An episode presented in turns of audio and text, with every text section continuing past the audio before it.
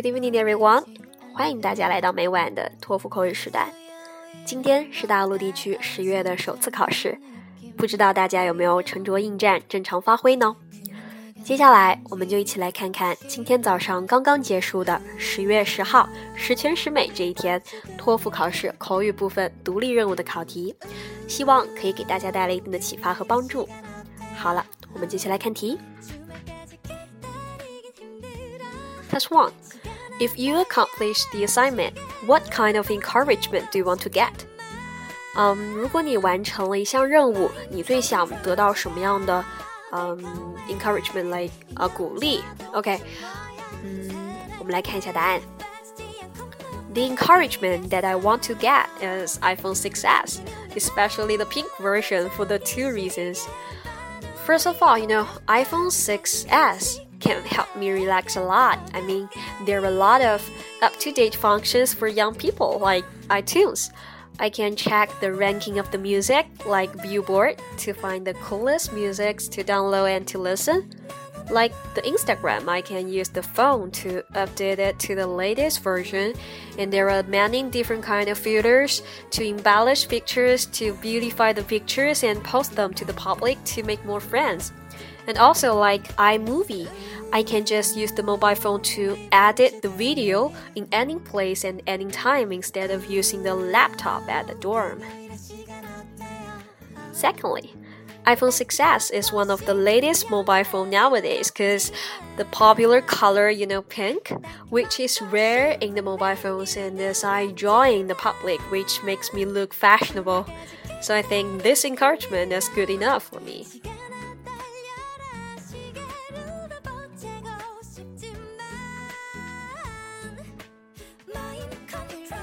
Okay, test, test two. Some people prefer to record life by taking pictures or keeping diaries, and others prefer to do nothing. And which one do you prefer? 有的人喜欢呃写写日记、拍拍照来记录自己的日常生活，而有的人呢则啥也不做。你喜欢哪一种呢？这里有个单词需要给大家注意一下，就是记录那个单词，它的重音在。动词和名词的时候是不一样的。那么做名词的时候呢，重音会落在第一个音节，just like records。那如果重音在第二个音节的时候是做动词，就是 record。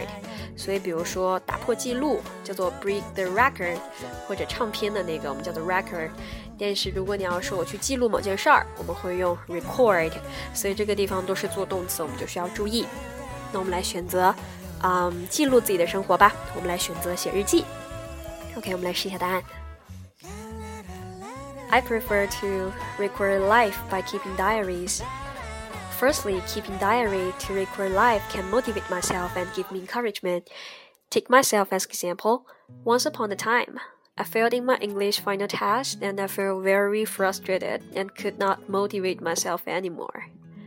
Then I decided to find some distractions, so I opened my diary, which recorded tears and smiles of my daily life.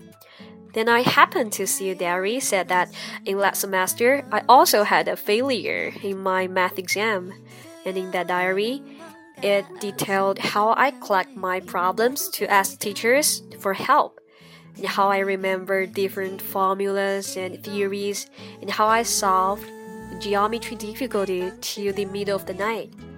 So I got motivation and confidence again to move ahead. And in the next days, I got up at 6 o'clock to listen some VOA and BBC News to practice my listening skills. And during the lunchtime, I read some English novel like Great Gatsby by Fitzgerald and Scarlet Letter by Hawthorne and in the evening after class, you know, I just watched some famous talk show like Ellen Show and TED to practice my oral speaking. And finally, I can got an A plus in my final test. And I, so, in that way, I think you know, diary can just motivate myself and just overcome some difficulties in my daily life. And secondly, keeping diaries is a good way to help you retrospect the past. You know, People's memory fades by time, but the words does not.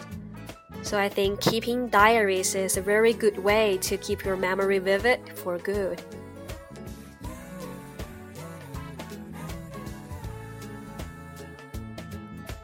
Uh,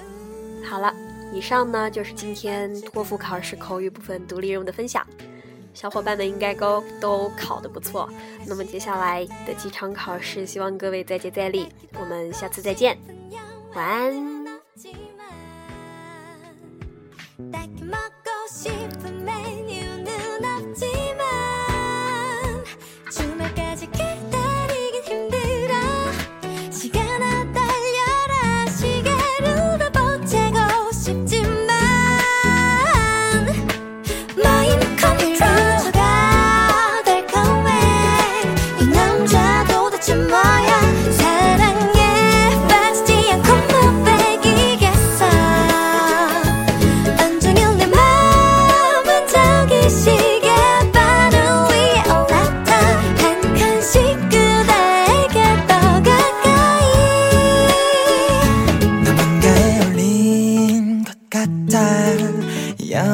도대체 뭐야? 사랑해 주지 않고는 못 베기겠어